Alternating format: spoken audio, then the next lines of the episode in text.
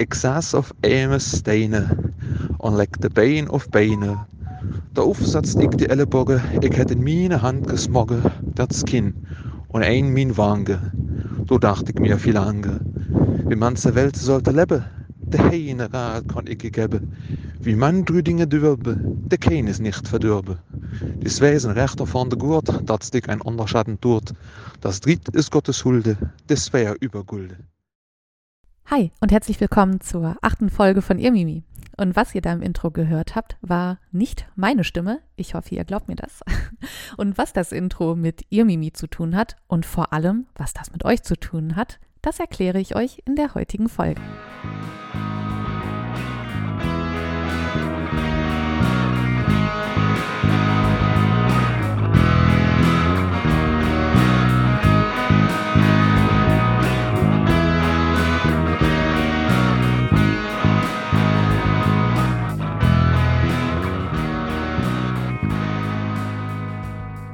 Ja, wie gesagt, das war nicht meine Stimme, sondern die Stimme von einem lieben, ja, ich sage jetzt einfach mal Historiker-Kollegen ähm, und auch Hörer, zum Glück.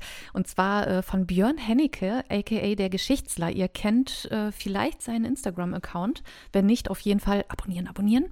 Und ähm, ja, er ist auch eher in der neueren deutschen Geschichte unterwegs, also nicht unbedingt im Mittelalter, aber trotzdem Historiker unter sich, verstehen sich natürlich epochenübergreifend. Sein Kanal ist auf jeden Fall richtig, richtig gut und äh, zum Beispiel hat er auch, ähm, heute war es, ähm, am 21.11., während die Aufnahme hier startet, hat er zum Beispiel ein Live-Video über Quellenanalyse gemacht, also auch äh, auf jeden Fall absoluten Mehrwert äh, äh hat dieser Kanal. Ähm, Deswegen äh, kann ich als Mittelalter-Tante auch noch ordentlich was dazulernen. Jedenfalls hat er in meinem Instagram-Post gesehen, ähm, also falls du mich auf Instagram noch nicht abonniert hast, auch sehr, sehr gerne folgen, denn da bin ich sehr, sehr, sehr aktiv, auch mit anderen Content äh, bezüglich Mittelalter. Jedenfalls habe ich da schon so ein bisschen angeteasert, dass ich mich gerade auf die neue Folge vorbereite und heute geht es ja um Mittelhochdeutsch. Da gehen wir gleich nochmal drauf ein. Jedenfalls habe ich dann eine ganz liebe Sprachnachricht von Björn bekommen, über die ich mich sehr gefreut habe. Und mm, ja, da hat er einfach mal erzählt, dass er in der Schule irgendwie, ja, schon äh, mit Mittelhochdeutsch irgendwie Berührungspunkte hatte und dachte sich, ähm, ja, ich äh, quatsch ihr jetzt mal ein äh, Gedicht auf, auf Mittelhochdeutsch, das er damals gelernt hat. Also richtig, richtig cool. Vielen Dank, Björn.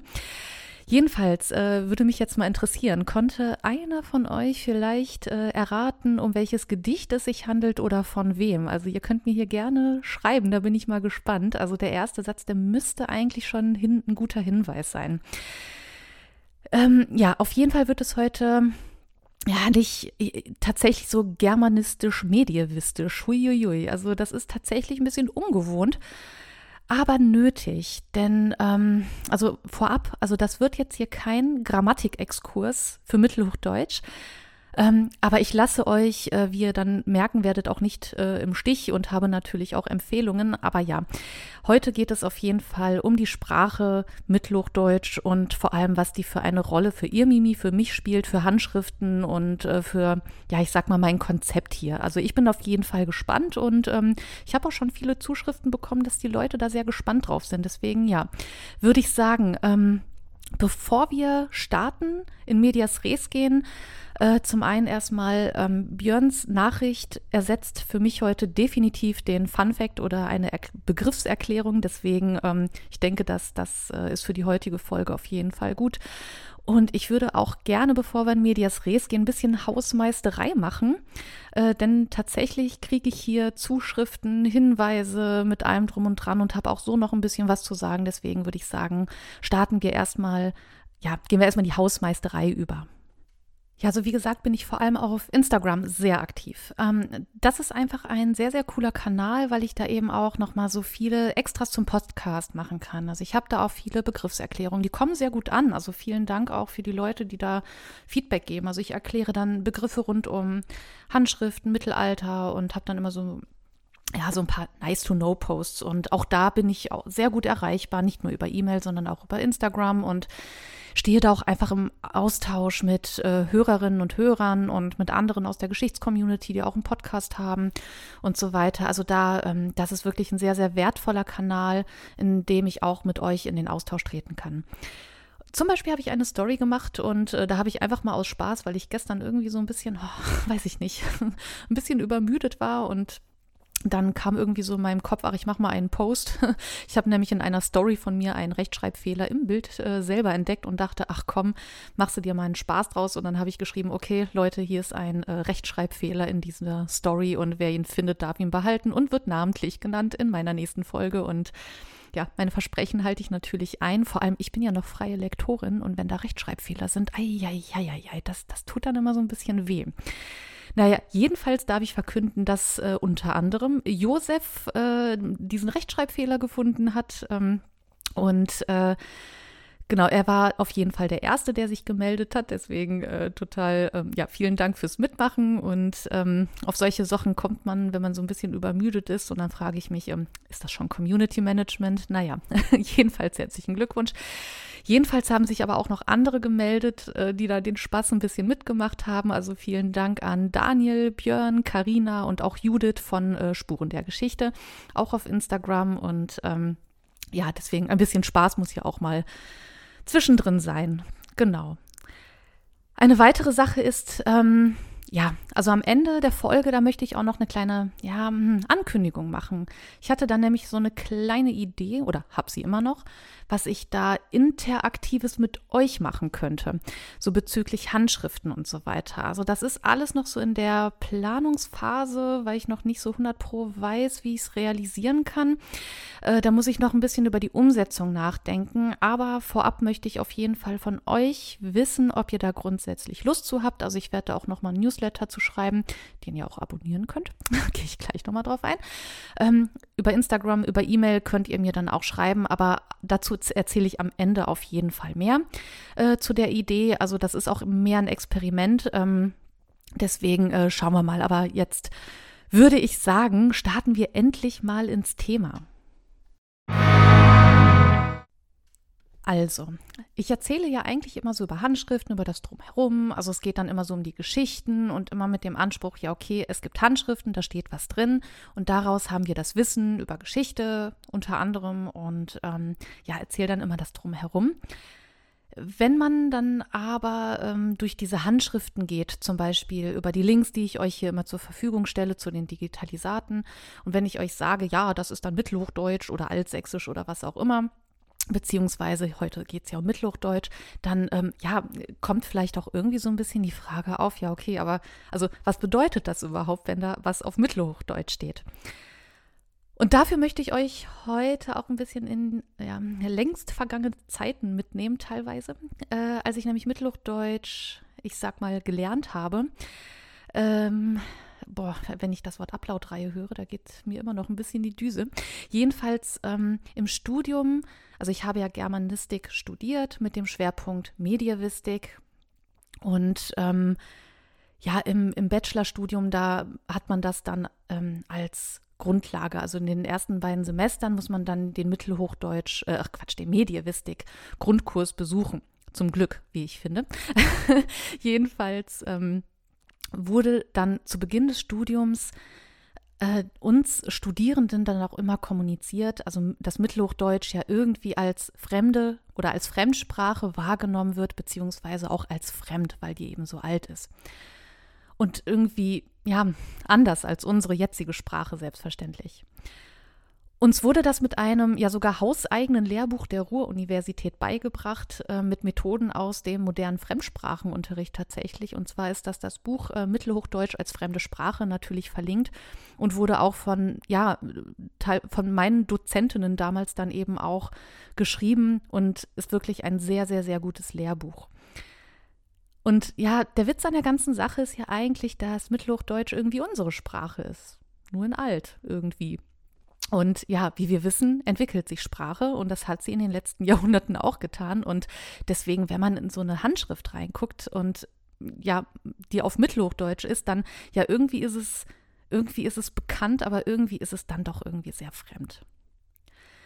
Ich muss auch dazu sagen, also die Grammatik, die war schon sehr hart damals. Also ich ich, ich, ich muss jetzt auch sagen, also ich habe das ja schon ähm, eingangs gesagt, also das wird jetzt kein Grammatikunterricht Mittelhochdeutsch, da gebe ich euch aber gleich ganz, ganz tolle Tipps und Links, also versprochen.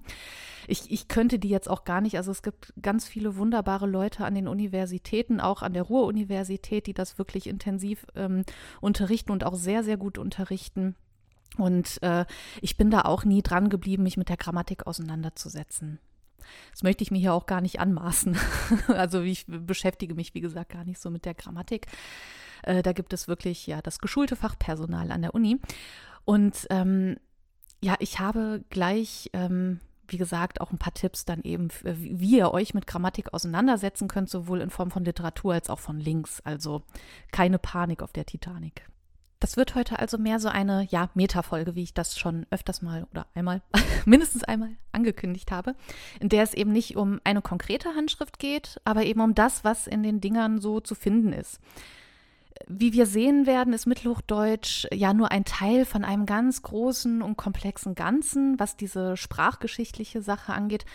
Aber es gibt eben viele Handschriften, die einfach speziell auf Mittelhochdeutsch eben sind. Ja, meine Motivation, also vielleicht kommt jetzt die Frage, okay, wenn du mir jetzt keine Grammatik beibringen willst, was, was, äh, erzähl mal, was hast du jetzt vor? Also meine Motivation für diese Folge und in Bezug auf Mittelhochdeutsch ist eben, dass ich ja natürlich eine Definition des Begriffs gebe, also das ist klar, also vor allem, dass man sich so fragt, okay, wo, wofür steht denn Mittel, wofür hoch, wofür Deutsch? Ähm, mir geht es darum, sich, äh, ja, ich weiß nicht, dass man sich auch mal traut, sich so eine Handschrift mal ja selbst anzulesen oder selbst anzueignen und sich da mal mit dem Material beziehungsweise mit der Sprache und der Schrift auseinandersetzt. Es wird auch vielleicht nicht sofort klappen, hat bei mir auch nicht, aber vieles kann auch ähm, laut meiner Erfahrung, die ich gesammelt habe, vieles läuft auch irgendwie über Intuition. Man muss sich da selbst auch Schritt für Schritt heranführen oder heranführen lassen. Und ja, für mich zumindest war es lange einfach eine reine Übungssache, also kombiniert mit dem Mittelhochdeutschunterricht an der Uni, wo man wirklich die Aussprache lernt und so weiter. Und ähm, ja, ich habe mich da, ich erinnere mich da auch an eine größere Hausarbeit, die ich damals geschrieben habe. Und da habe ich mich, ähm, also da hatte ich schon öfters mich mit Handschriften auseinandergesetzt und ähm, ja, transkribiert, also abgeschrieben, was da steht. Und ich hatte dann für eine größere Hausarbeit eine Handschrift und die wurde noch gar nicht transkribiert, also abgeschrieben, sage ich mal. Ähm, die wurde nicht übersetzt, also gar nichts. Es gab Kommentare zu dieser Handschrift. Ähm, das hat auf jeden Fall für die Kontextualisierung geholfen der Handschrift. Aber nicht so richtig dabei, das Ding an sich zu, also die Schrift und das Geschriebene da rauszuziehen und zu übersetzen. Ich möchte in dieser Folge also nicht nur ja, die Scheu nehmen, äh, sondern eben auch einfach motivieren, sich einfach mal so ein Ding zu nehmen. Ähm, ihr wisst ja auch ähm, mittlerweile hoffentlich, dass ihr im Handschriftenzensus ganz viel findet, aber ich ähm, werde euch da auf jeden Fall noch was verlinken weil irgendwie ist es ja, wie gesagt, unsere Sprache nur in alt und es ist auch keine Fremdsprache, aber eben irgendwie eine fremde Sprache. Und das, diesen Ansatz, den finde ich sehr, sehr spannend. Und wie gesagt, dazu mehr auch zu diesem kleinen Projekt, das ich plane, ähm, bei dem hoffentlich ein paar Leute mitmachen werden. Ähm, aber wie gesagt, dazu mehr am Ende dieser Folge. Also, was ist Mittelhochdeutsch? Warum heißt das so? Also das Wort Mittelhochdeutsch teilt sich auf in diese drei Teile, Mittel, Hoch und Deutsch. Soweit, so gut. Aber ja, was heißt das eigentlich? Warum Mittel? Warum Hoch? Naja, Deutsch, okay, das kann man ganz gut erklären. Jedenfalls äh, beinhaltet dieser Begriff drei Faktoren. Einmal Zeit, den geografischen Raum und eben den Typ. Also steht das Mittel im Mittelhochdeutsch quasi für die Zeit oder für den Zeitraum. Denn vorher vor dem Mittelhochdeutschen gab es das Althochdeutsche, wie ihr vielleicht in meinen Folgen vorher schon mitbekommen habt. Und danach existiert eben das Neuhochdeutsche.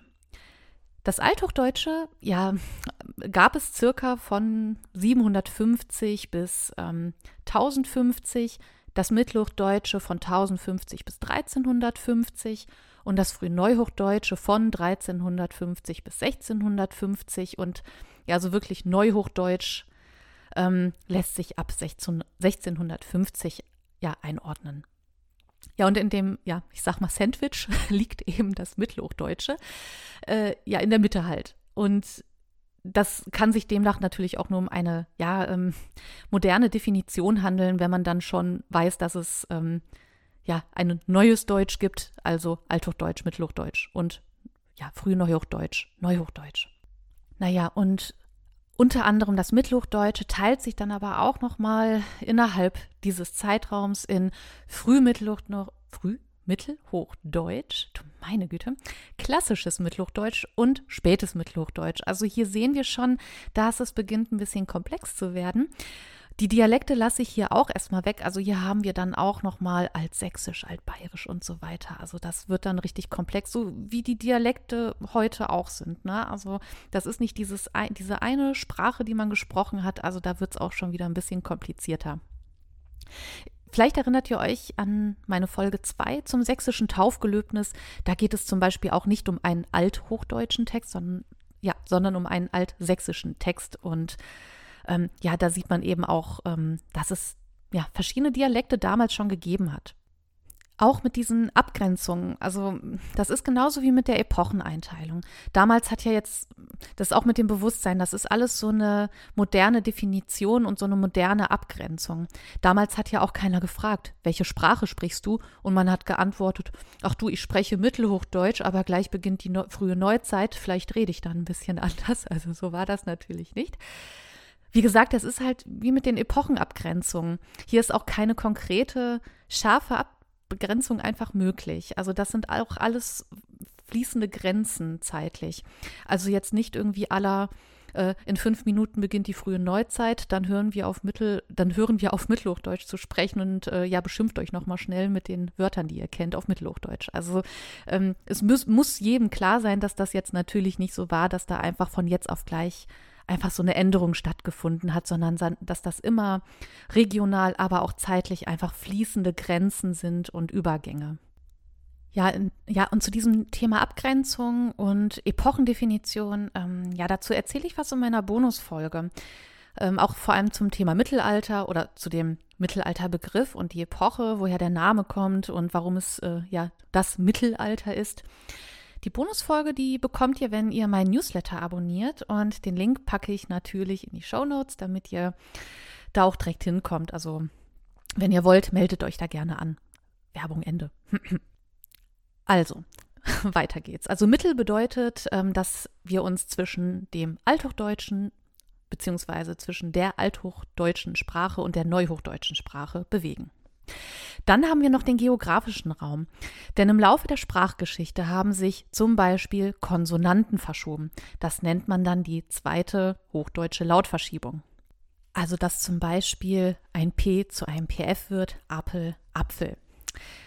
Aber wie gesagt, in den Links, die ich euch hier zur Verfügung stelle, ist das nochmal richtig gut und ausführlich erklärt. Also keine Sorge, nur um zu verstehen, dass da quasi ja Änderungen stattgefunden haben. Das geschah jetzt aber auch nicht flächendeckend, sondern im süddeutschen und teilweise im mitteldeutschen Raum bis zur sogenannten Benrather Linie. Vielleicht habt ihr das schon mal gehört. Also Benrath ist heute ein Stadtteil von Düsseldorf und da ist eben die Linie, äh, die von Süden aus gesehen ähm, bis wohin quasi diese Lautverschiebung stattgefunden haben, bis wohin diese Änderungen stattgefunden haben. Und ab da geht es eben in den ja, Sprachnorden quasi. Und hier haben wir das Niederdeutsche, wo zum Beispiel auch das Altsächsische, Altniederdeutsche oder Mittelniederdeutsche zu verorten ist. Alles unter dieser Benrather Linie ist dann Hochdeutsch bzw. Oberdeutsch. Also Althochdeutsch, Mittelhochdeutsch, Bayerisch, Altbayerisch und so weiter. Das ist super komplex und kann auch sehr verwirrend sein. Vor allem, weil man dieses Hoch, Ober irgendwie ja mit dem Norden, also oben verbindet. Daher ist es wichtig, das zu betonen. Also, dass dieses Hoch sich nicht irgendwie äh, auf den Norden bezieht, sondern geografisch einfach auf den südlichen bzw. mitteldeutschen Raum. Ja, so viel zu dem Hoch. dann haben wir noch als letzten Begriff das Deutsch in Mittelhochdeutsch. Das bezeichnet dann, wie gesagt, einfach den Sprachtypen und ja, ist, denke ich, selbsterklärend. Es bezeichnet dabei eben die Sprache des Gebiets, wo Deutsch als Muttersprache ja gilt und ist gleichzeitig aber auch ein sozialer Begriff, der die ja, Zugehörigkeit einer Gruppe beziehungsweise eines Volkes oder einer Nation eben ist.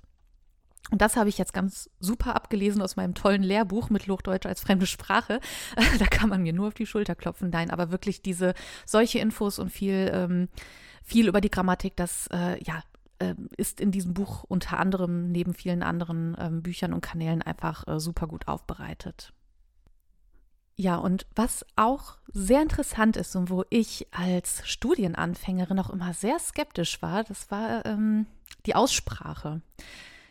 Der erste Gedanke zu Studienbeginn, der war bei mir dann aber auch immer, ja, ja, okay, wart ihr alle damals da oder woher wisst ihr, wie man das ausspricht? Ne? Also das ist so, das ist sehr abstrakt, weil, ähm, also ich weiß nicht, ob ihr jemanden kennt, aber ich kenne noch keine Person, die im Mittelalter gelebt hat. Und ja, dann fragt man sich so, woher weiß man das? Und dann ja, stehen da plötzlich so Dozentinnen und Dozenten und quatschen dann Mittelhochdeutsch mit einem. Was ziemlich cool war, aber die Frage blieb trotzdem. Ähm, ja, wie klingt das denn nun? Also vielleicht kennt ihr meine kläglichen oder meinen kläglichen Versuch aus der Folge 2 zum sächsischen Taufgelöbnis, ähm, wo ich versucht habe, altsächsisch ja, zu sprechen, irgendwie abzulesen. Ähm, also ich fand es an sich auf jeden Fall sehr, sehr gut, wenn die Dozentinnen und Dozenten dann einfach diese Sitzung so gestaltet haben und gesagt haben, lesen Sie mal vor. Rein intuitiv. Also das war dann so in der ersten, zweiten Sitzung, wo man da einfach mal angehalten wurde, lesen Sie einfach mal vor, was da steht. Und dann hatte man da diesen mittelhochdeutschen Text. Ich fand das hammermäßig, obwohl ich mich wirklich überwinden musste. Es war mir sehr unangenehm. Man fängt gerade mit dem Studium an, man kennt keinen und äh, Mittelhochdeutsch schon gar nicht und dann soll man plötzlich laut sprechen. Aber ich finde nach wie vor, das war schon ein richtig cooler Move. Also richtig, richtig gut. Aber gut, da wir nur schriftliche Quellen eben haben und eben keine Tonaufnahmen aus der Zeit, also äh, hier bitte entsetzten Schrecklaut einfügen, können wir über die Aussprache nichts Gesichertes sagen. Aber es gibt in der germanistischen Tradition einige Aussprachen oder Aussprachekonventionen, an denen man sich eben orientieren kann und ja, die man beim lauten Vorlesen auch beachten kann und beachten sollte. Ja, zum Beispiel die kurzen und langen Vokale, die möchte ich jetzt mal als Beispiel heranziehen.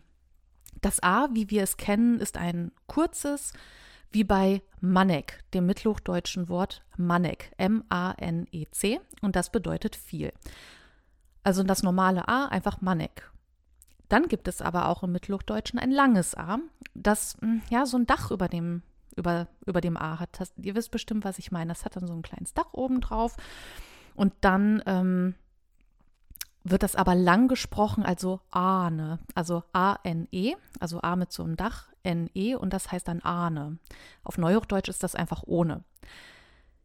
Hier gibt es auch noch die Präposition Anne in kurz, was dann aber an bedeutet. Also hier ist es wichtig, diese Unterschiede zu kennen. Wird das lang gesprochen oder kurz? Denn ohne ist ein anderes Wort als an. Also muss man wissen, ob man Ahne oder Anne sagt. Oder wenn man das E zum Beispiel nimmt, ein kurzes E wie bei Redde, R-E-D-E, -E, also wie heute Rede, Redde. Das ist dann das kurze E, aber dann gibt es eben auch dieses lange E, wie in dem Wort Ehre, also auch mit so einem Dach über dem Kopf, was dann eben ja das weltliche Ansehen ist, also Ehre, wenn man so möchte. Ne? Also Ehre mit einem Dach über dem Kopf ist dann das lange. Ja, und das sind jetzt nur zwei Beispiele von eine Million gefühlten anderen. Und ich habe diese Beispiele jetzt auch geklaut von der lieben Annika. Die Annika, die hat nämlich den Kanal Hartmanns Aue. Das ist ein YouTube-Kanal, aber sie ist auch auf Instagram. Aber auf YouTube hat sie diese ganzen Lehrvideos und ich habe mir die angeguckt und ich bin ein Riesenfan von Annikas YouTube-Kanal. Also wie gesagt, Hartmanns Aue. Also das ist ähm, ja der Witz, weil es gibt ähm, dem mittelhochdeutschen Schreiber Hartmann von Aue. Und Hartmanns Aue finde ich äh, sehr, sehr gelungen, den Namen. Aber schaut auf jeden Fall bei ihr vorbei. Sie erklärt die Grammatik und Phänomene. Also wenn ihr euch wirklich mit äh, der Grammatik und den Besonderheiten des Mittelhochdeutschen auseinandersetzen wollt, empfehle ich wirklich vom Boden meines Herzens diesen äh, YouTube-Kanal. Ähm, also wie gesagt, ich feiere den Namen auch total und Annika, die bringt das da wirklich richtig gut auf den Punkt, erklärt es total gut und äh, es gibt zum Beispiel auch sogenannte falsche Freunde, also dass Dinge, von denen man meint, ja, das kann ja nur das und das bedeuten, dass das eigentlich was ganz anderes bedeutet und so weiter. Und sie geht da wirklich so richtig an den ähm, ja, grammatischen Speck, sag ich mal. Naja, also wie gesagt, in Bezug auf meinen Podcast habe ich eine andere Motivation. Hier ist auch die Frage, also was ist jetzt die Relevanz hier für mich und für meinen Podcast und ja, für euch? wie gesagt, also es geht in meinem Podcast um Handschriften und ihre Geschichten und ja, wie finden wir diese Geschichten der Handschriften heraus? Genau, indem wir sie lesen. Natürlich, also es ist eher gang und gäbe, dass man eben auch die Editionen liest, Übersetzungen ins Neudeutsche samt äh, Kommentaren und dass man sich so ja an den Inhalt einer Handschrift heranwagt. Das ist eine gute Möglichkeit, um wirklich ja für eine Klausur zu lernen und so weiter. Dann gibt es aber noch andere Menschen, wie mich, aber auch viele andere, die sich total gerne mit dem Material auseinandersetzen. Ich hoffe, du gehörst auch zu denen. Ähm, und sich einfach mal selber mit diesem Material und mit dem, was da steht, auseinandersetzen. Und da wird es richtig spannend. Also ich sag mal so, wir haben heute die wunderbare Möglichkeit, dass wir jetzt, ähm, also wir müssen nicht in ein Archiv fahren, irgendwie uns vorher anmelden und fragen, ey, kann ich mir die Handschrift angucken? Weil wir haben einfach Zugänge auf, also digital Zugänge zu diesen Handschriften, die stehen uns zur Verfügung. Bei der Bayerischen Staatsbibliothek zum Beispiel, die einfach ganz fleißig die ähm, Handschriften digitalisieren in einer Top-Qualität, also wirklich, wirklich Top-Qualität. Und wir haben die Möglichkeit, vom Schreibtisch aus uns diese Dinger ja anzueignen, durchzulesen. Also ich finde, das ist eine ganz großartige Arbeit, die da gemacht wird. Und ich denke mir auch, warum nicht die Chance nutzen, wenn wir das schon zur Verfügung stehen haben, dass wir uns da selber mit auseinandersetzen. Ich nehme euch mal auf ein Beispiel mit. Es ähm, ist nämlich, also wenn ihr euch wirklich vornehmt, ähm, euch mit einer Handschrift auseinanderzusetzen, dann würde ich an eurer Stelle, und das habe ich auch so gemacht, so wie jeder andere auch vermutlich, würde ich erst einen wirklich gut überlieferten Text nehmen. Was bedeutet das? Also gut überliefert hier im Sinne von klar aufgeschrieben, äh, gut erkennbar, also wirklich klare Linien und so weiter. Es gibt wirklich Handschriften, da erkennst du gar nichts. Ein einfacher Textausschnitt ist hier zum Beispiel, also ich glaube, das war auch einer der ersten Handschriften, die ich mir angeguckt habe. Das ist zum Beispiel die Handschrift C aus dem, von dem Nibelungenlied. Die verlinke ich euch, also keine Sorge. Hier ist alles sehr gut zu erkennen. Also hier ist nichts durchgestrichen oder irgendwie ähm, wurde irgendwie rumgeschmiert, als hätte ein Berserker irgendwie über ein Pergament gesessen. Also das ist wirklich gut, finde ich, fürs, ja, fürs erste Mal. Und ähm, oder auch das zweite, wie auch immer. Also ich kenne euren Stand da jetzt gerade nicht, aber ich finde, dass diese Handschrift war für mich damals ein super Einstieg, um da einfach mal herangeführt zu werden. Ich verlinke, wie gesagt, ähm, ja, die, das Digitalisat und den Ausschnitt stelle ich auch zur Verfügung. Und ich gucke mal, ob ich das dann vielleicht nochmal äh, mit dem Instagram-Post zusammen mache. Aber jedenfalls hat mir auch Folgendes geholfen. Also das ist jetzt auch so eine Empfehlung, die ich euch gebe. Also ihr müsst das nicht äh, in der Reihenfolge machen. Ich sage nur, wie es mir immer hilft. Also in einem ersten Schritt, wenn ich so einen Text vor mir liegen habe, lese ich das einfach laut vor. Einfach erstmal so drauf gucken, ein bisschen vertraut machen und dann einfach mal lesen, was da steht. In einem zweiten Schritt schreibe ich das dann auf.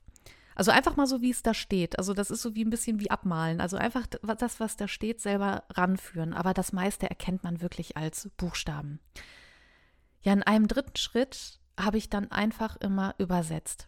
Aber erstmal frei Schnauze. Also es gibt auch Übersetzungstechniken für Mittelhochdeutsch. Also ich erinnere mich an die Klausuren damals. Da musste ich auch ähm, Texte vom Mittelhochdeutschen ins Neudeutsche übersetzen, aber eben mit diesen Feinheiten, die man auch in dem Seminar gelernt hat. Also hier muss man auch auf falsche Freunde achten und so weiter.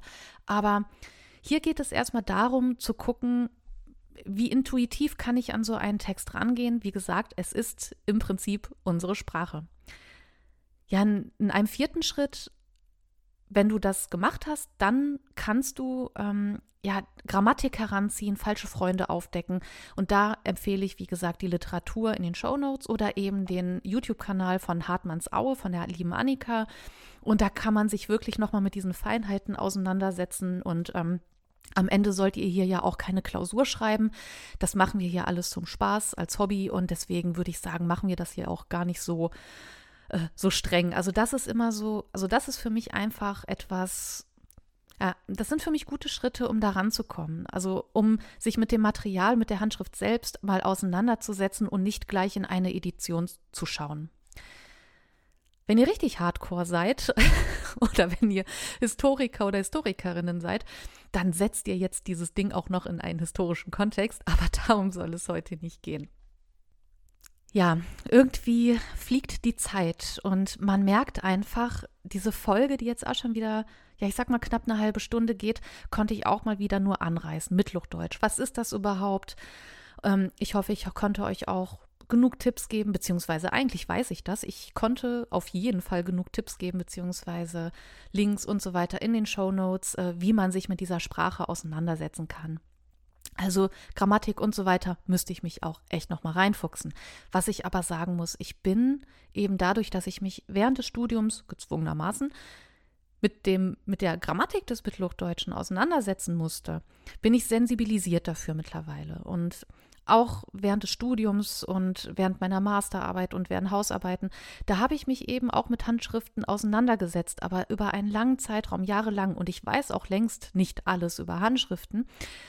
Ähm, aber man kriegt ein Werkzeug an die Hand und man ist dann sensibilisiert. Also man stellt dann schnell Sachen in Frage, wenn man falsche Freunde kennt, wenn man einfach sich mit verschiedenen Handschriften auseinandersetzt, dann erkennt man vielleicht auch so Muster oder kann sagen, ach, dieser Strich ist doch die Abkürzung für und so weiter. Das sind alles Feinheiten, die ich dann auch ja im Laufe der Zeit auch vor allem auf meinem Instagram-Konto oder ähm, Kanal so einfach mal klar machen möchte. Da kommen, also wie gesagt, es lohnt sich auch mir auf Instagram zu folgen, weil ich da auch nach und nach solche Dinge erklären möchte, weil manchmal da sieht man zum Beispiel am Ende oder am Ende eines Wortes ist plötzlich ein Strich über dem M oder über dem N, wie auch immer. Und dann steht das zum Beispiel für eine Abkürzung.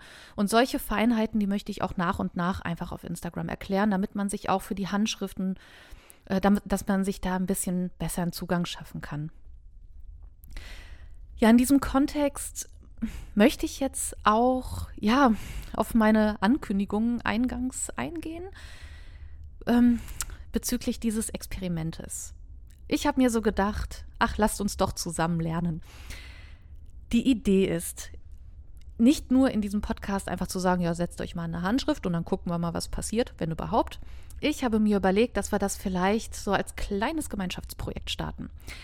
Die Idee, die grundlegende Idee ist, ähm, und auch noch nicht ausgereift, dass ich wöchentlich einen Post erstelle und einen Ausschnitt aus einer Handschrift zur Verfügung stelle. Dann suche ich da immer was raus und es wird dann von Woche zu Woche immer komplizierter. Also ich starte erstmal mit einer leichten Handschrift beziehungsweise mit einem leichten Ausschnitt.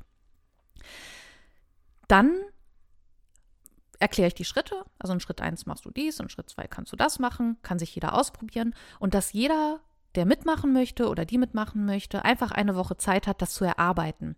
Wie auch immer. Auch mit den Hilfsmitteln, die ich dann zur Hand gebe. Wie gesagt, in den Shownotes findet ihr dann alles.